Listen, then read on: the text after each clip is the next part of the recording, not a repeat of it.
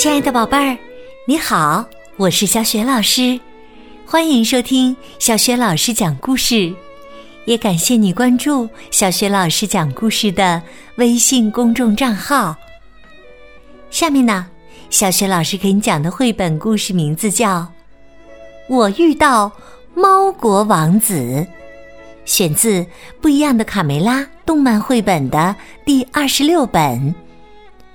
这个绘本故事书是根据法国的克里斯蒂昂·约里波瓦同名绘本动画片改编的，编译是郑迪卫，是二十一世纪出版社出版的。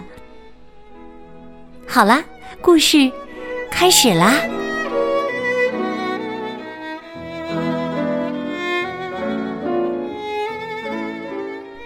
我遇到猫国王子。上集，开仓晒谷子喽！随着皮迪克的一声呼喊，谷仓机轰隆隆的运转起来。小鸡们兴奋的等待这一时刻，它们要趁着天气晴朗，将谷子在太阳下晒一晒，才不会发霉变质。啊！我们的粮食呢？皮迪克惊讶的看着落在地上的谷子，就剩这些，怎么过冬啊？公鸡爷爷说：“哎，前些日子谷仓还是满的，怎么现在只剩这么一点粮食了？哎呀！”会不会是小耗子把粮食都偷吃了？母鸡们既惊讶又难过。哎呀，我们会饿死的！哈，哈末日到了，末日到了！皮迪克清了清嗓子，嗯嗯，我来说几句，大家安静，安静。尽管我们现在的处境十分危急，但我们绝不会被几只小耗子打败的。对呀，对呀，讲得好，讲得好，皮迪克。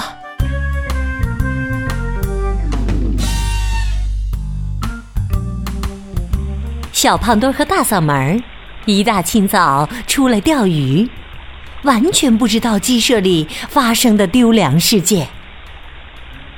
小胖墩儿说：“嘿，大嗓门，你觉得用鲜鱼炖青绸 嘿嘿怎么样？”大嗓门说：“那你也得有鱼呀！”嘿，上钩了，上钩了！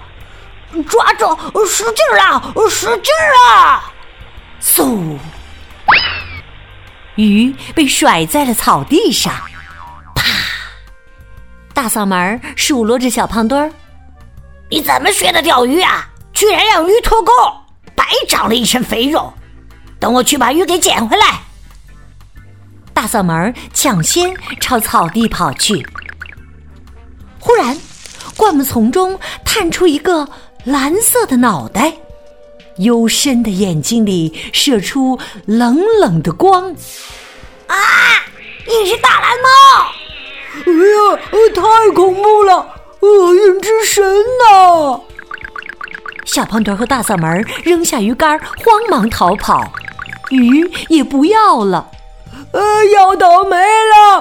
快逃啊！大嗓门和小胖墩气喘吁吁的，一路冲回鸡舍。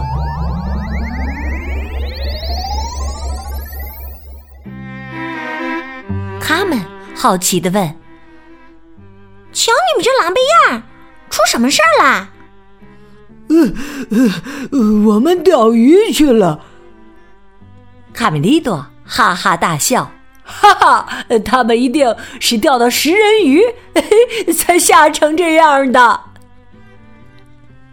贝利奥接着说：“小胖墩儿，你真有先见之明啊！”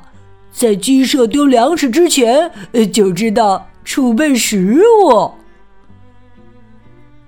小胖墩儿说：“还真是。